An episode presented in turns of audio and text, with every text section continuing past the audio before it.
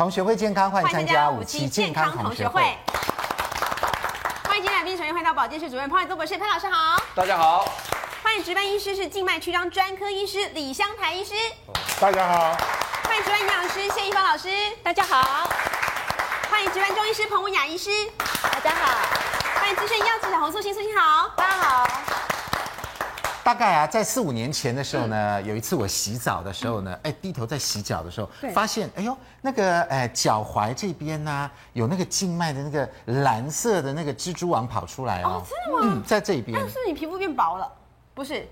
应该是血液静脉曲张吧？啊，是静脉曲张，对不对？至少还有这样的尝试。后来回想起来呢，哎呦，我们好多小学老师啊，因为常常久站，对不对？对。然后有时候我们。同学无聊就会坐在那边，哎，因为小学老师都穿裙子，对，老师都穿裙子啊，对不对？就发现老师的脚有的时候那个蜘蛛网也蛮多的哦。嗯，是因为久站嘛。久站嘛，对，所以换句话说，这个静脉曲张，哎，可能是跟心脏的血液回流，或者是跟静脉血管回流这个。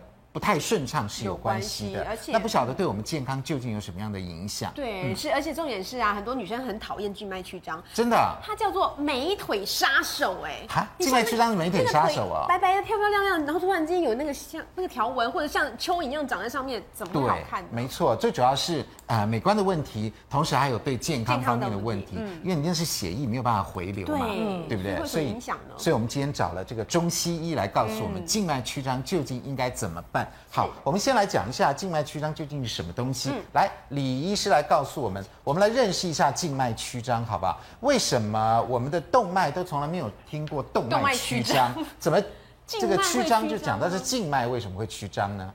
诶，静脉曲张它其实是一个静脉的疾病。嗯，疾病。那很多人会认为说，我的静脉静脉有一坨一坨的蚯蚓，是一丝一丝的头发丝。嗯，哦，他说哦，好难看而已。其实不是。嗯它是一个静脉因为回流有问题的关系，蓄积在腿部哦所造成的问题。我们来看一下这个画面哈，嗯、这个是一个呃呃电脑的模型，是对不对哈？那如果人呃站站久了的话，也比较容易静脉曲张，对不对？因为我们的血液回流哦，很重要的一个关键点就是很多人都忘了一个存在的事实，嗯，就是地心引力哦，地心引力。对，那我们的静脉要从我们的脚回到我们的心脏，嗯它其实是逆的地心引力回到心脏。对，像图上面这个就是逆的，对不对？对，逆的。我们看到血管里面好像有瓣膜存在哈。是因为我们的静脉哦，在呃我们出生我们造物者的设计，它很嗯嗯很重要的就是它必须要靠这个瓣膜。嗯，辅助抵抗地心引力往下拉的力量，哦、所以，嗯，我们那个瓣膜的设计很有趣哦，它只能往一个方向走。哦，只能往一个方向走。对，那个方向就是心脏的方向。我们来看看这个啊，实际的立体模型好了。瓣膜在哪里呢？其实，在我们的血管里面都有的，是不是？对，我们就在静脉里面。静脉里面有。对，我们这个图有静脉跟动脉。那我们现在是讲静脉的部分。好，这是静脉。嗯，我们的瓣膜开开的方向，它只能往心脏的方向。心脏的方向走。哦，这样子。对，那这个是关起来的情况。啊，关起来。那关起来，它就是这样。所以往下。所以我们血管真的有这个东西在里面了。是的，没有错。不是里面干干净净，什么都没有。不是不是，很多人很多人都误解说。我们的血管好像水管一样，嗯，对呀，不是，我们的静脉它必它隔一个地方就有这样的，隔一个地方就有一个这样那所有的静脉都是一样的，所以是所有静脉不只是脚的，不是，其他地方静脉也都有这个瓣，全身的静脉。所以我们常常跟病人讲，为什么你的手跟你的脸不会有这种静脉曲张？因为我们刚刚讲了一个原则，所有的瓣膜往的方向都是心脏的方向。哦，所以从上面往下的话。它跟地心引力就没有关系，是。从下面往上，它跟地心引力对抗地心引力。我觉得很像那个巴拿马运河，有没有？嗯。大家知道巴拿马运河从诶从西边到东边，因为它是阶梯状的嘛，它没有办法水没有办法逆流，所以它就设计了好多闸门闸门，让水进来，平高了以后再到上一层，水灌满了以后再上上上上，所以那个船就跟着那个水涨船高就这个原理，要不然永远巴拿马运河你只能往下。那同样的，我们要抵抗地心引力，也要设计这样的瓣膜，对不对所以？让它一阶段一阶段一阶段这个诶血慢慢往心。脏回流，这个是非常重要的一个结构。那另外一个结构就是我们小腿的肌肉，嗯，它会形成一个泵浦的结构，哦，好像那个那个抽水马达一样。嗯，所以这两个结构合合起来的协同作用，嗯，把血送回了心脏。嗯，那这个是顺利的情况。当然，刚刚像安德讲，有很多情况之下，像很多人长期站立啊，或有其他的问题的时候，他这个回流就不顺。大部分的回流不顺的原因是长期站立吗？还有什么别的原因？我们有会造成这个对抗地吸引力好像没不利这样子。对，其实有六个最常见的情形。六个最常见的情形啊，第一个哪六个？来，我们来看一下。好，来，好，有六个族群，对不对？是不是？好，有六个最常见的。第一个是孕妇啊，孕妇比较容易静脉曲张。我们我们有经过医疗的统计哦，我们台湾的孕妇大概百分之八十八。怀孕过了以后，都多多少少有静脉曲张的问题。真的啊？那她的问题跟一般的不太一样的原因，是因为怀孕的时候子宫跟羊水的这个体积往后倾的时候，刚好压迫到静脉回流。哦。对，那另外一个就是说，我们在怀孕的时候还有荷尔蒙的变化。对。那个是非常的。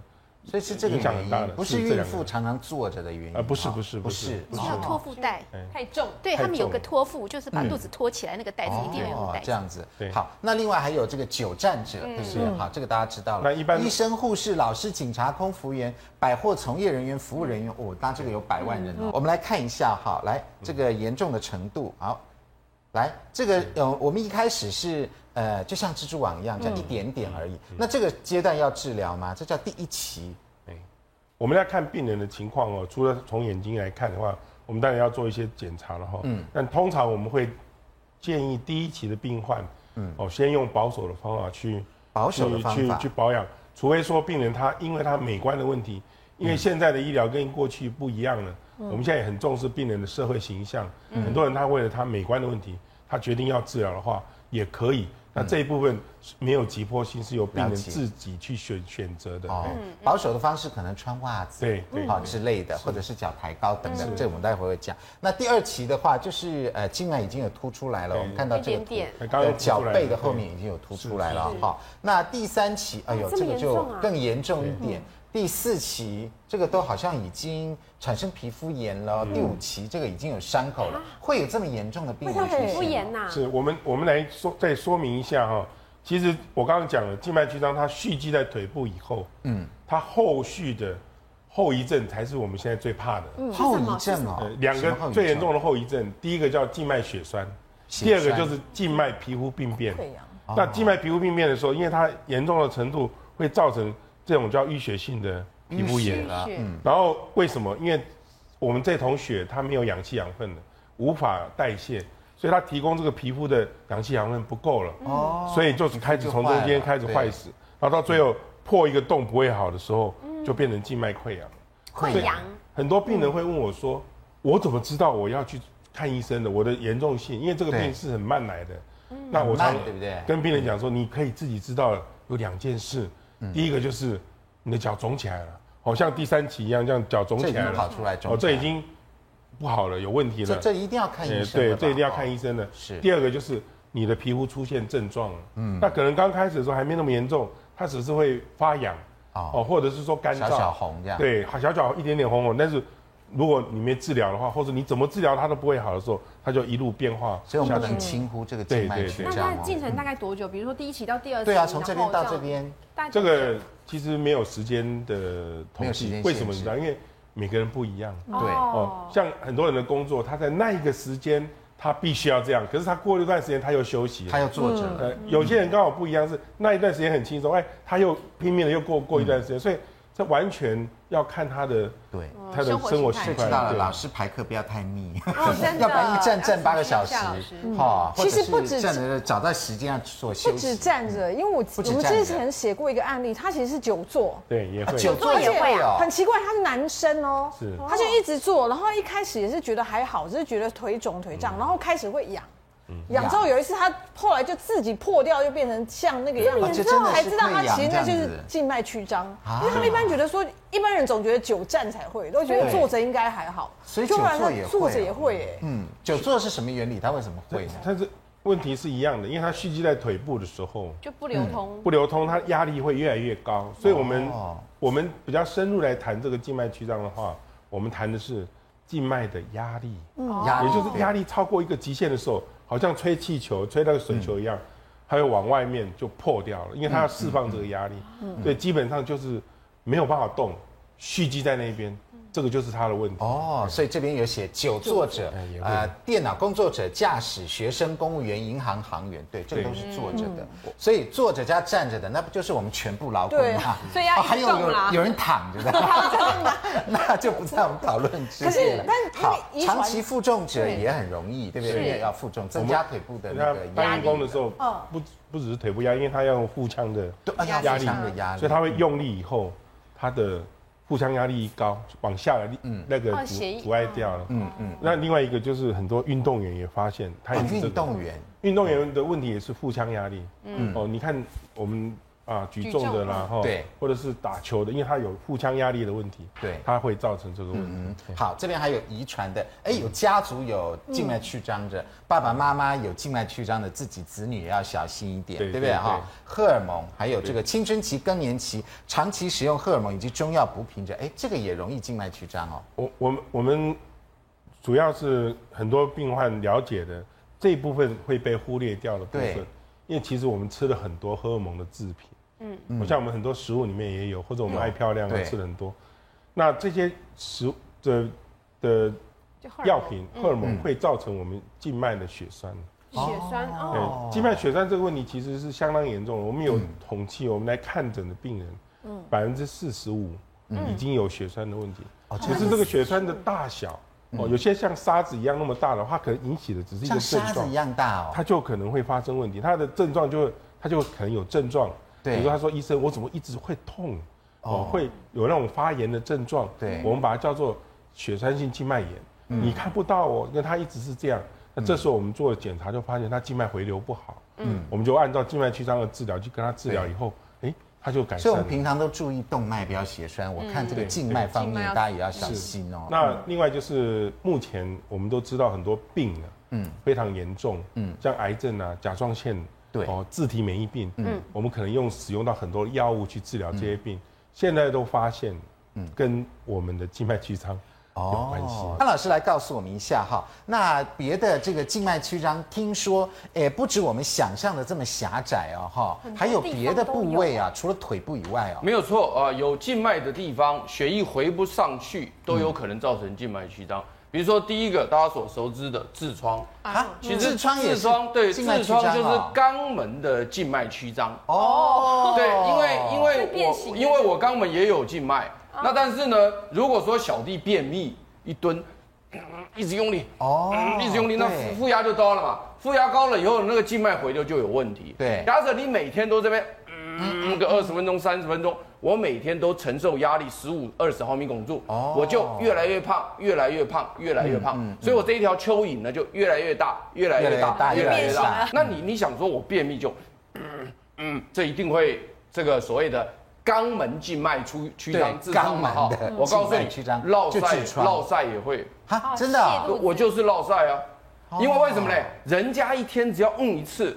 我们绕赛一天要摁五次哦，太常使用，每次五分钟加起来也二十几分钟哦。对了，那你也要用力啊，有没有？你有没有发现说肚子？所以潘老师你是肛门静脉曲张，对不对？所以呢，这就叫肛门的肛门静脉曲张，所以这个东西也会造成很多的问题啊，也会造成很多。这个就等一下。那另外呢，食道静脉曲张也会静脉会会会，没听过。因为它是这样子哈，因为我们十二指肠这边有一个非常重要的静脉叫门静脉。对，这个门静脉呢，它是所有的养分都要经过肝脏。嗯，那结果肝脏产生了硬化，那是不是就等于是压力增加了？对。那所以我的血液要冲进肝脏的时候呢，那边压力太大。嗯。所以我我肝脏的门静脉的血过不去。对。所以那我就跑哪里呢？跑到其他的静脉回流到心脏，对，因为我这个血灌不过去嘛，对，但我的血还是要回去啊，对，所以我就找旁边的小管子去，嗯，那这些小管子的管径呢，跟门静脉比起来很小，很小，所以当大量的血液冲进旁边的小的静脉的时候呢，血水太多，哦，就把旁边那个静脉撑大了，嗯，撑大以后呢，每次回流到心脏的时候呢，就造成那些小的静脉扩张扩张，就变成什么？食道上面的静脉。变变粗了，变粗，它的原因是什么？因为肝脏硬化造成压力变大，嗯，使得我的血液无法回流，然后找小的血管回去的时候呢，把原来的小的静脉扩张了，嗯。啊，这时候不得了，对。我跟你讲哈，吃东西哦，吃太硬，嗯，吞的时候哈，把那个东西划破。哦，这个食道静脉曲张，因为一曲张以后，它外头就像你腿上的那个青筋一样，了对对，你那硬的东西一过去一划，哇，那不得了，那是喷出来，那喷血，喷血可以可以死亡的，对，哎，因为为什么？它会淹进气管，哎呦，有的人会淹进气管，所以这个很麻烦，所以肝硬化的病人，对对对，所以为什么经常肝硬化的病人你会遇到所谓的那个吐血啊，吐血，还有一个呢是这个叫做。精索静脉曲张，嗯，因为我们的睾丸哈，嗯，除了这个动脉下去之后，我们还有静脉回流，对，那我们的静脉回流如果也有压力压住的时候，嗯，它的那个那个睾丸上面那个静脉也会扩张，嗯，那本来照道理这个静脉在阴囊里面呢没有扩张的时候呢，你基本看不到的，哦，可是如果它静脉曲张以后呢，你会发现说，哎。它那个阴囊里面怎么好像有好几只蚯蚓？那它通常来讲，在左边的睾丸发生率是最高哦。为什么？哎，因为呢，左边的睾丸它的结构的关系，它的静脉上来跟肾脏的静脉交接，刚好垂直九十度。哦，所以很不好上来。哦，你懂意思吗？它上来以后要九十度进去。九十度。所以因此呢，它左边睾丸上来的这个睾丸的静脉跟肾静脉刚好成九十度。嗯。再加上再加上这个骨盆腔内还有非常多的这个结构，所以因此呢，在这个地方最容易造成压力。哦。最容易造成压力。所以因此最多的是左睾丸的静脉曲张。嗯。再来是很少了。叫两侧同时都静脉曲张。啊，是，然后最少最少几乎没有的是右侧睾丸静脉曲张，但是呢，它基本上来讲就是外缘可以看得非常的清楚，嗯，但是重点是怎么样的啊？因为这个睾丸的温度不能太高，我们正常睾丸温度在二十五到二十六度是最好，嗯，你如果是个血液回流差的话呢，温度会上升，对，会造成不孕。听潘老师这样。这个指点迷津以后，我们知道静脉曲张对我们一点都不陌生，因为自从痔疮加入静脉曲张的这个家族以后，对，百万人我看已经变千万人，而且马上激增的很致命。因为他刚才讲那个呃肝硬化那个，我就印象很深刻。我曾经采访过一个换肝的病患，他就是因为肝硬化去换肝。为什么你知道？他说他当时最严重的时候，他送医啊，他形容他不是那时候吐血，没有，他是因为其他好像其他血管也有问题，所以破的时候是连肠道那边都破。医生形容是要拿一个像脸盆一样东西在他那个接他的血，然后就一直送，一直送，一直送。后来没办法，后来他就换肝就活下来。他说那个血是上下都在喷的血，真的。其实早期他们肠胃科哈，就是半夜最医生最怕被抠就是吐血，都是脸盆去装。可是后来现在哈，因为医医药进步，通常这个的话，他们早期都给他。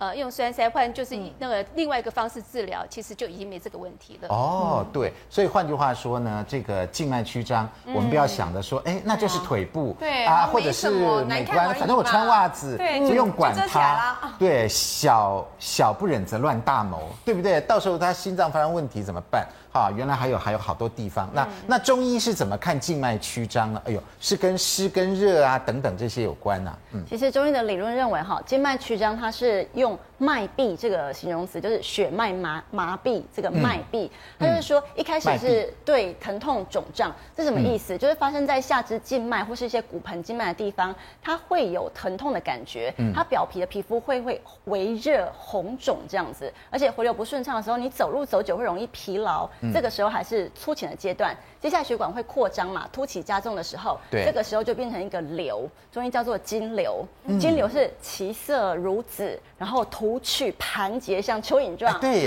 对，所以它就是用这个经瘤，对，对，来形容这种属于静脉曲张，是真正已经是了哈。嗯、接下来如果再严重，会组织变色，或者是甚至有一点溃疡的时候，嗯，中医叫它叫做青蛇毒。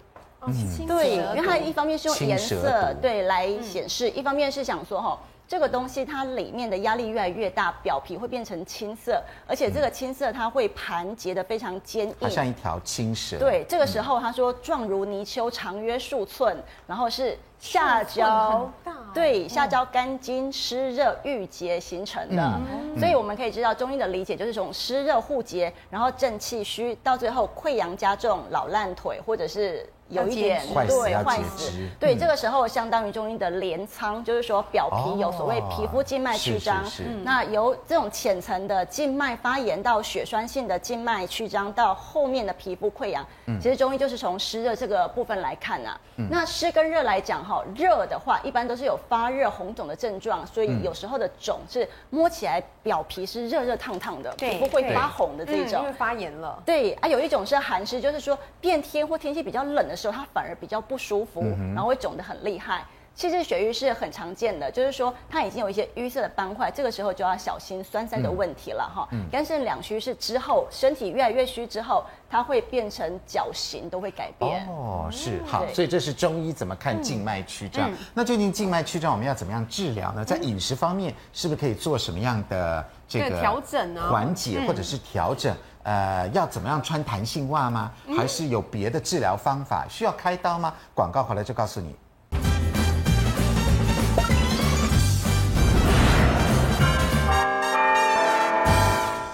欢迎回到五期健康同学会。哈，静脉曲张怎么样测测量？说自己有没有呢？像我是看目视，对不对？哎呦，就发现我的右腿可能有。那另外有仪器也是可以的，仪器就这样怎么测呢？等一下我们来看一下。来，先请潘老师告诉大家哈，大家对静脉曲张可能有些错误的观念，觉得说，哎，只是外形不好看而已，可以不用去理它，这样对吗？我今天一定要特别讲到，今天我们做这个静脉曲张啊，电视机前面的观众朋友。很容易有很容易有三大错误认知。啊，三大错误啊，嗯，第一个是轻忽疾病，嗯，好，第二个是呢错误认知，嗯，第三个是害怕治疗，哦，这三件事情造成的后果非常的严重，嗯，所以我在这边诚恳的希望电视机前面的观众朋友，如果有静脉曲张的人，一定要立刻去看我们心脏血管外科，嗯，啊，比如说像李太李向台李医师，那他的原因是为什么呢？它绝对不是外形上不好看而已，真的、啊。比如说举个例子啊，嗯、有一个有一位女士，她这个静脉曲张，她不理她，嗯、就到了户外被蚊子一叮，会痒吧？对，一抓啪喷血，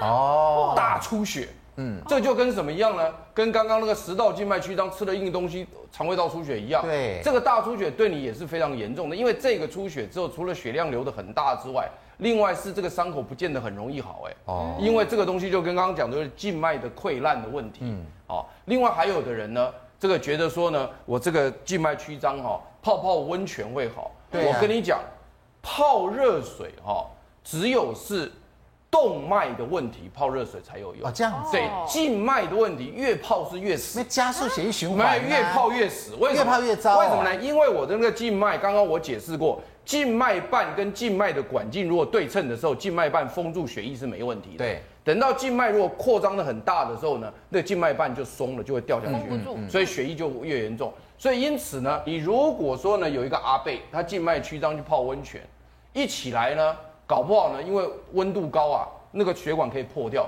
造成整个温泉池通通都是血。哎呀，通通都是血。嗯，所以因此呢，这个呢也是一个非常重要的错误认知。那怎么办？我们要加速血液循环，是要泡温泉呐，让动脉血要放冷水。那这边用没有错。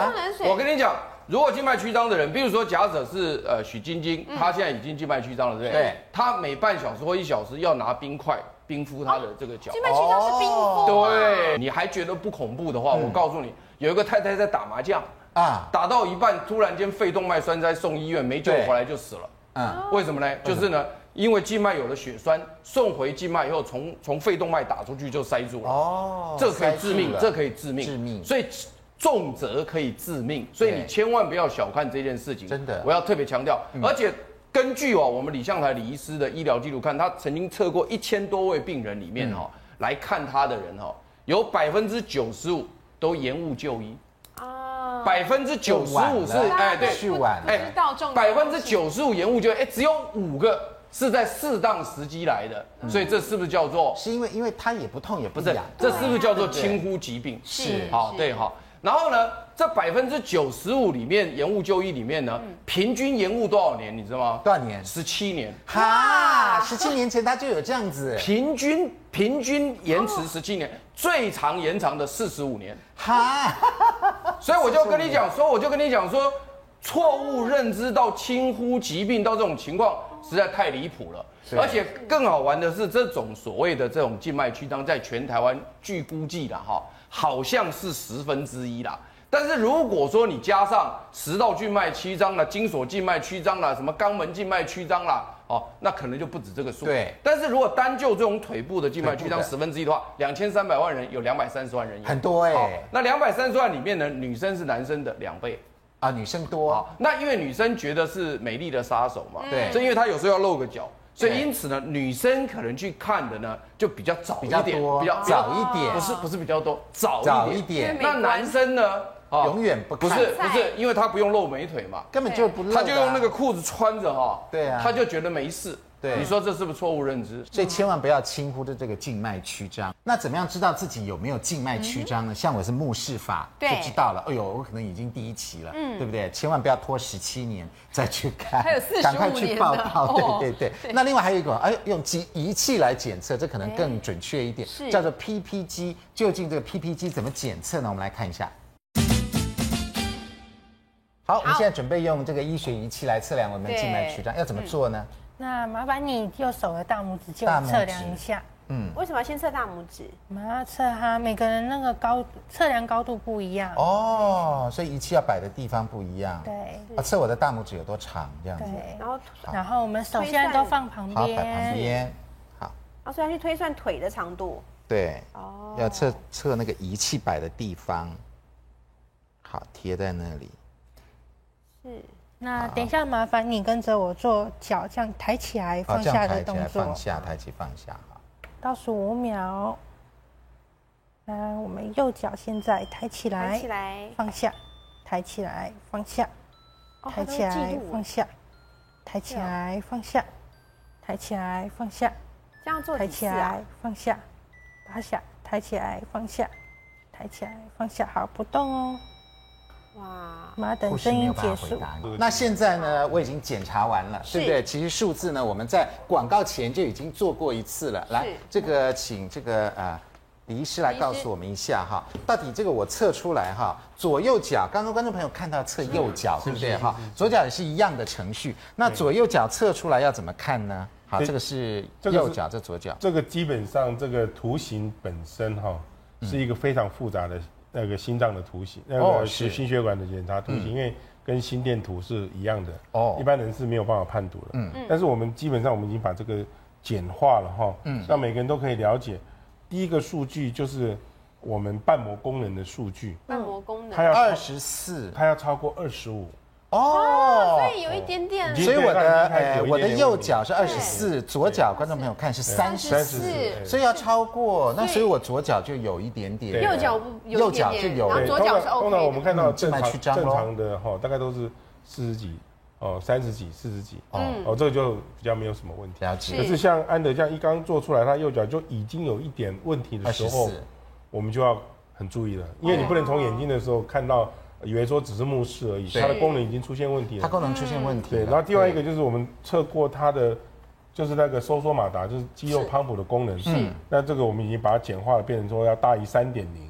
三点零。三点零这个数字，但是它只有二点六。哦，对，我只有二点六。右边真的是有一些。哎，然后我的左脚是三点九。对。所以左脚马达好，右脚马达已经坏了，差一点点，差一点点，坏一点。对对。要赶快治疗了。可是安德哥才那样子就这样，那我这样不就完蛋了？真的吗？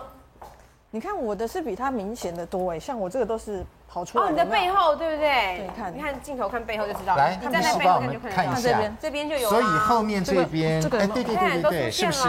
他比我严重吗？他左脚右脚都有哎。我们我们比我们严比我严重。我们在看这个严重度的时候哈，不能用目视而已。哦，还是要检测。要做检测。可是我摸他这边已经凸出来了。已经凸出来了。我看得出来，因为因为。在这样的情况之下，哈，嗯，我们会为什么做这个？对，先做一个简单的这种筛选性的那个检查。是，如果有进一步需要的时候，我们就会用更精密的仪器，把它整个瓣膜的血流图通通。做出来哦，或者再加强它超音波的。该去找医师报道，明显的有没有？对，该去找医师报道的。好，那我们也来测一下素清的数字。我这次应该很惨吧？好，在素清测量它的这个静脉曲张的数值之前呢，我们先来看一下哈，以方老师来告诉我们，在饮食方面，我们有办法预防静脉曲张吗？好，其实静脉曲张，我们就希望说我们的血管弹性会好。那弹性会好呢？目前有哪些营养素有帮助呢？维生素 C、维生素 E，另外有个比较有名的话，研究最多叫类黄酮。里面的芸香素。芸香素，他发觉芸香素能够让微血管的通透性比较好，它的弹性会变比较好，而且他发觉如果吃芸香素之后呢，它的静脉曲张比较不会肿，比较不会胀，比较不会痛。所以呢，大家要记得芸香素这个东西。那什么食物最多呢？其实就是柑橘类最多哈。柑橘类哈里面的类黄酮就是，尤其是芸香素，可以强化微血管。而且呢，芸香素另外还有个功能，可以帮助维生素 C 的适度吸收。好，我知道维生素 C 其实对我们胶原蛋白的合成，跟、嗯、呃我们血管里面一个一个叫弹性蛋白都有关系、嗯。所以现在秋天来了，那橘子快要上市了，对对对，我们可以吃一些。是，嗯、那。呃，橘子除了这以外呢，它另外还有一个叫做柠檬黄素。嗯、那柠檬黄素也可以增加我们的血管的弹性度，哈。嗯。所以呢，我建议如果说有呃静脉曲张的人呢，最好能够多吃些水果，哈。嗯。其实是对它是有帮助的。它对痔疮也有也有帮助啊。呃，对。那其实痔疮跟便秘哈也是静脉曲张一个很大的元凶。当我们便便秘的时候呢，腹部的压力就更大。对。所以呢，如果说有便秘的人呢，平常就要多吃新鲜的蔬菜水果，减少便秘，也可以减少呃静脉曲张。嗯，那第二个营养素就是洋葱。洋葱为什么呢？里面含的胡皮素。他们认为胡皮素呢，事实上呢，可以促进微血管的循环，可以保持血管通畅。所以呢，平常多吃洋葱是有帮助的。好，那第三个营养素是菠菜。菠菜呢，里面也含有所谓的芸香素。那芸香素有人翻成芦丁，这两个都一样的东西。是是是。那菠菜呢？另外还有个叶酸，叶酸也可以是让我们血管的清道夫，让血管会呃减少一些过氧化物对我们血管的伤害。嗯。所以呢，平常也可以多吃菠菜，也是有帮助的。嗯，好。所以可以柑橘类、洋葱还有菠菜。嗯、另外还有哪些食物我们在静脉曲张的时候可以是呃吃起来预防呢？还有别的食物哦。另外中医又怎么样治疗静脉曲张呢？嗯、还有西医面对静脉曲张，我们现在树枝都撤出来了，嗯、我已经有半腿已经。要注意，快废了，没有了，要注意了。那应该怎么办呢？广告回来就告诉你。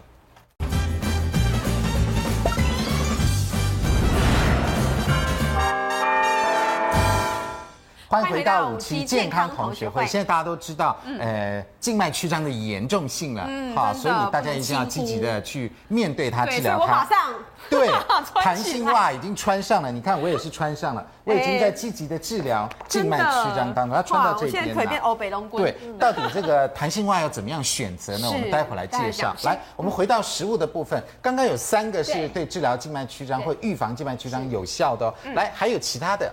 好，这边哈，为什么写鸡肉不写其他的肉？为什么呢？因为鸡肉是所有里呃肉品里面脂肪含量最低的。嗯、我们知道，刚才彭医师有讲过，静脉曲张，譬如说热湿啊、寒湿啊，或者血瘀啊，其实瘀就是血脂肪过高。所以我们吃鸡肉哈，事实上是是。比较不会让我们血脂肪过高，所以选择鸡肉会比较好。哦嗯、而且鸡肉油是单元不饱和脂肪酸比较多的，所以比较能够减少静脉曲张。嗯、最主要静脉曲张里面，呃，我们希望我们的呃血管里面弹性好，一定要胶原蛋白。嗯，所以鸡肉能够提供胶原蛋白成分，所以选择鸡肉。鸡肉有没有特别讲出像乌骨鸡或什么？呃，其实乌骨鸡的话，他们黑是入肾气哈。那如果肾气不足的话，他们有认认为是说没办法气化，血液循环不好哈，那是中医的理论。嗯，那至于龙眼为什么要选龙眼的话呢？其实龙眼是有点危险的东西，因为它也会引起我们比较湿热，哈，有些人如果说吃太多的话会热，而且呃会让三酸质甘油酯过高，其实会有瘀。那基本上会选龙眼的话，应该是选择比较寒湿体质的人或者气血虚人才能用龙眼，哈，要看自己体质。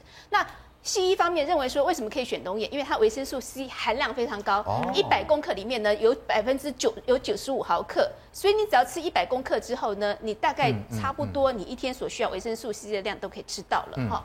那至于山楂，山楂的话呢，它其实里面还有一个特殊呃营养素，一个当然是胡皮素也有，它另外一个叫做熊果素。那熊果素是目前在呃西方营养方面研究是认为是说它本身能够降低胆固醇，而可而且能够强化微血管，所以山楂其实是有帮助的。不过山楂的话可能要适量一点点，因为有时候它会引起胃酸逆流哈。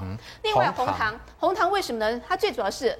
呃，中医是认为它可以愈化瘀哈，可是，在营养学呃角度来说的话，它镁含量很多，哦，还有就是维生素 B2 含量很多，嗯、这跟我们神经其实传导也有关系。镁的话，其实对我们血管还有神经传导都有关系，嗯、所以基本上哈，还是这些东西都可以帮助。不过糖的这个部分呢，如果说你有血脂肪过高，三酸甘油酯过高。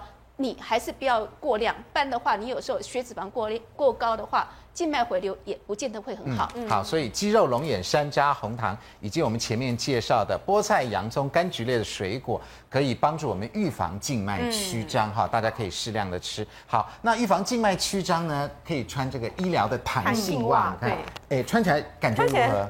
很舒服啊，其实感觉上脚好像脚背有点被束住的那个感觉，嗯，但它不是绷得很紧的那种。那有静脉曲张的这个洪素清小姐，是哈，也穿了静脉曲张袜了，是不是？对，而且哎，我发现你也穿了，可能是因为我有静脉曲张，所以我感觉跟她不一样。我觉得很奇妙，是穿了这个袜子之后啊，有一种。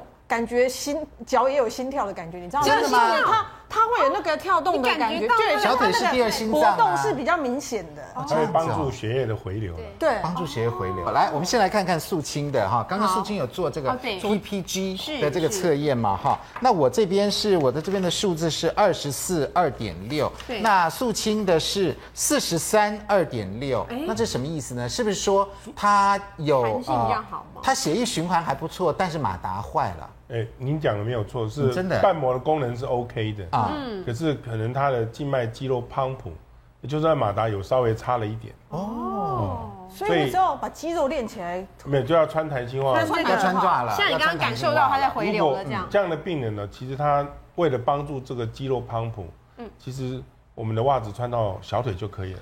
哦，然后我们穿着袜子去运动的话，这个肌肉 pump 的功能就会慢慢的。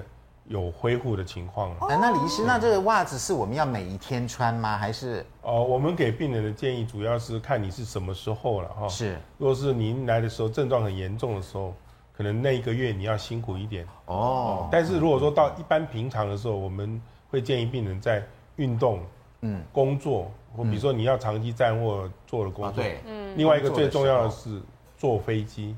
啊，坐飞机。坐飞机的时候啊，对，因为因为飞机哈，我们常常有一个有一个问题，嗯，哦，是它的舱压，所以我们常常会有有一个病叫经济舱症候群，是，嗯，很多时候就是这个问题。有哎，我们坐飞机不是脚都肿肿的吗？对，其实不是经济舱的问题哦，你坐头等舱也是一样。所以飞机空中压也不行吗？对，是空中也不行，因为那是舱压的问题，舱压的问题，因为它飞到。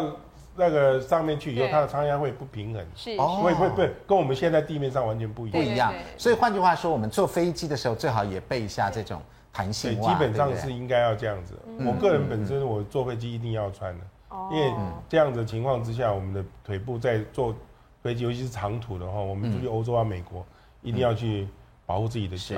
好，那李医师，事实上这种呃弹性袜呢，蛮多种的。嗯，呃，我们是不是像我们有静脉曲张应该买医疗用的？是不是？你看分成医疗一级、嘿，医疗二级、医疗三级、医疗四级。那观众朋友如果仔细看的话，哈，买这些袜子后面都有写 CCL 一、CCL 二、CCL 三、CCL 四，嗯，就表示是医疗一级、二级、三级的。那一级的话就是比较，诶，比较比较轻微一点的，对不对？嗯好，是还是要我们去看医生，告诉我们我们应该拿买几级的？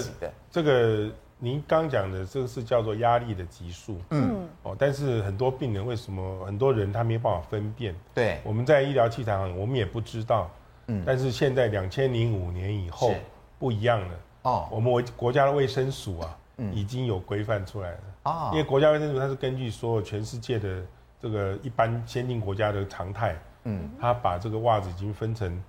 有没有对静脉曲张有效的？哦，这个叫做医疗用的弹性袜。是对静脉曲张没有效的，它叫做辅助型的。哦，还有很多根本没有经过卫生署认证的，所以它会有很多不一样的情况。嗯嗯。那在美国跟欧洲，医疗用的弹性袜确实要医生开处方签才可以。嗯嗯。那我们台湾目前还没有到这么精细了。哦。但是我想，基本上我们的病人只要告诉购买的时候，只要了解我要卖的是卫生署核定。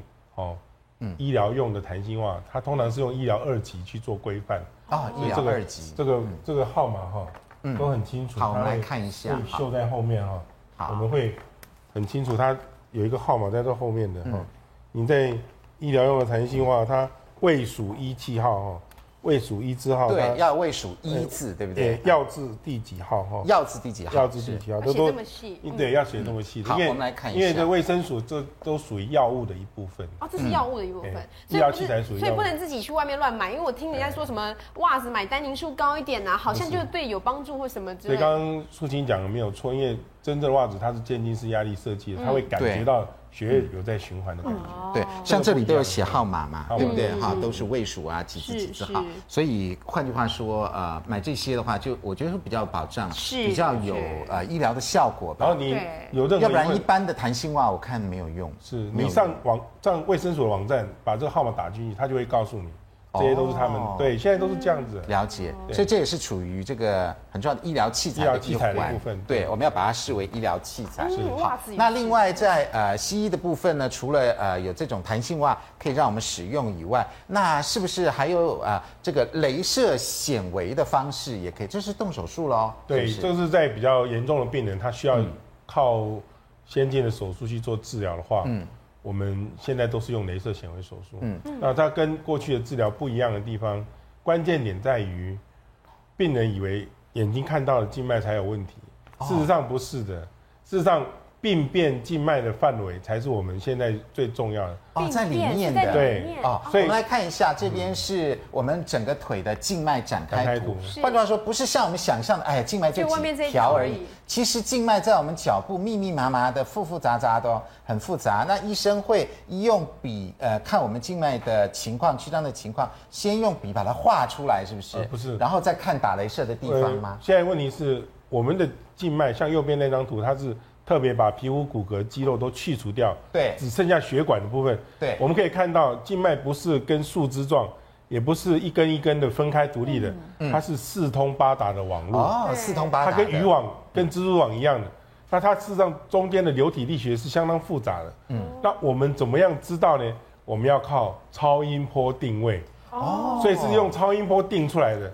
那现在的超音波哦，非常的进步。嗯好像照妖镜一样，一看里面的血管长什么样子，一清二楚啊！用超音波对，一清二楚。嗯、那我们一清二楚以后，有病变的血管，我们通通把它在外表标示出来，标示出来。所以这个就是血管超音波定位以后画出来的嘛，对不对？是，您看左边那张，左边那张图哈，病人外表几乎没有什么问题，对，看不出来有静脉曲张哎。可是他的他的症状很严重，做简单的仪器测出来的结果，他已经有病变了。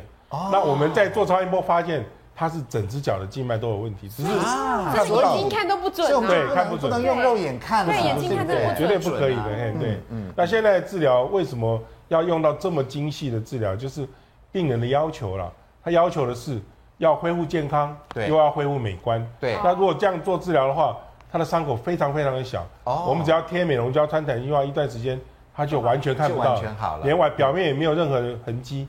所以说，现在大部分的病人选择就是镭射显微治疗。对，你看疼痛低，伤口小，不会留下难看的疤痕。然后做完立刻下床走路回家啊！真的？对，这个现在治疗是跟过去完全不一样。嗯，好。那中医又是怎么样看静脉曲张？怎么样治疗呢？对，其实我们把体内调好，可以减缓产生静脉曲张的体质哈。一般我们就是血虚的话，就是说你本来就是血压低，容易头晕贫血，体力比较不好的这种，我们以补血为主。那中药的药方叫做黄芪五物汤，其实民众、哦、黄芪五物汤，对，它就是一些很简单的配方，比方说黄芪、桂枝以气血来补充，然后白芍减少这个瘀滞的形成，加上一些姜枣来缓和这个药性，像这样的方式对于血虚型的这种静脉曲张是有效果的。嗯，那如果是已经瘀阻，比方说你是比较偏。高胆固醇、高血脂的这种体质的人，或甚至你有糖尿病的话，我们会用所谓的血府逐瘀汤，里面有一些桃仁、红花等化瘀的药材来使用。嗯、那一种是属于阴虚火旺，就是说你常常睡不好啦、便秘，或者是肝火很旺、很容易动怒的人。嗯、那这样子我们会用一个叫当归龙会丸的东西，里面有一些生地可以滋阴、昆布软坚散结，甚至皂角等来处理这种火干、呃火旺、血燥型的这种静脉曲张。嗯最后一种就是怕冷的，比方说你脚底会冰冷，天冷的时候比较严重的这种，都是会给一些比较温热的药材，就像这种当归四逆汤就可以用在这种症。像这个比较深奥一点，我们就要中医师帮我们抓了嘛，对不对？对，我们一般民众就不能随便抓喽。对，其实就是至少知道说它是有分体质的，那血虚以补气血为主，那有瘀的话就可以给一些化瘀的药材。嗯，那我们常听人家说哈，中医治疗呃静脉曲张是用放血的方式啊。没错没错，可是现在医疗进步哈，我还是非常建议我们就找我们的心血管。外科可以把伤口处理的比较好。嗯、那坊间哈会用一些采血片，或是中医所用的这个三棱针，对，嗯、在刚刚比较这种蚯蚓啦，或是泥鳅凸起的地方，局部把一些淤血放出，然后大概十 CC 左右就会流出比较鲜红色的血，这时候就不要再做。是但是因为你可能会有心血管疾病，有凝血的问题，所以现在大部分都不采用这个方式。哦，是是是，嗯。那如果简单一点的话，我们是不是可以用吃粥的方式来？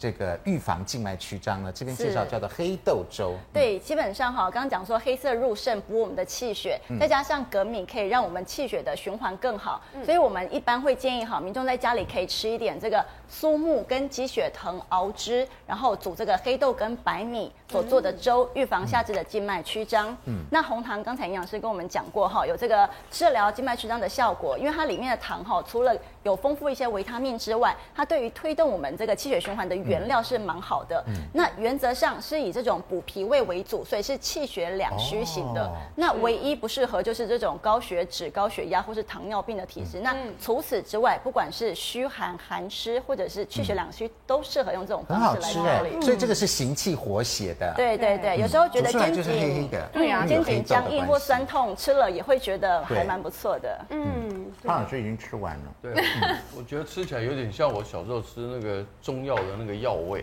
对，有个中药药味，但但是还蛮好吃的。嗯嗯，其实潘老师也有静脉曲张，在广告的时候有秀出他的大腿，我们看好像比我们两个都还严重，比我们严重多了。所以潘老师才应该穿袜子的。对，应该要来试试。如果潘老师没穿袜子没关系，待会叫潘老师用穴道的方式，用穴道的方啊放血不行，太可怕。用穴道的方式来治疗静脉曲张，要怎么做呢？广告回来就告诉你。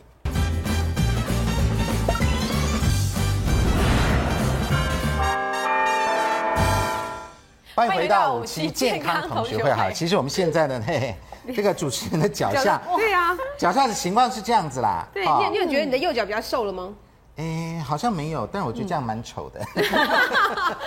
不过没有关系，我们平常穿长裤嘛，是。所以如果要治疗静脉曲张的话，穿穿这种弹性袜是不错的。而且要医疗级啦，其实。对，医疗级的哈，好好选一下哈。那另外，这个中医可以用按穴道的方式，让我们静脉曲张轻微一点。是什么穴呢？其实我们哈打。在我们的腿内侧有个叫做血海穴的位置哦，血海穴。对，我们取的时候，其实我们的四指就并拢成大概四十五度，轻轻放在这个膝盖上面的位置，大拇指所到的这个凹陷的位置，就是所谓的血海穴。是。那自己在找的时候，我们可以把稍微把脚抬高的时候，抬高，呃，伸直，这边内侧会有一个凹陷的位置，这一条就是血海穴。对。那我现在按晶晶的脚，觉得它这边的比较松软，所以它的气血是比较弱的，对，会比较怕冷。那平常就是可以来按压这个血海穴可以改善下肢的水肿，然后我们按压的时候，脚在变成这种弯曲的角度，然后按的时候吐气，对，然后吸气吐气，它会有效的配合静脉的回流，然后让我们的下肢的循环改善。嗯，是。如果你的下肢真的是非常的肿胀，再加上这个肝经的大穴，在大拇指跟食指中间的这个太冲穴，按压太冲穴，哦，对。这样子，所有的淤血都会从这边就是散出来，还不错。嗯，最后再加上肝脾肾的这个三阴交，三阴交，对，内环上四指的这个靠近胫骨的三阴交穴道，效果也不错。好的，其实除了那个，我看你除了蜘蜘蛛之外啊，那个有什么症状？就是静脉曲张会有什么症状？就我很多人都有症状，胀硬、酸麻、肿痛。胀硬、酸麻。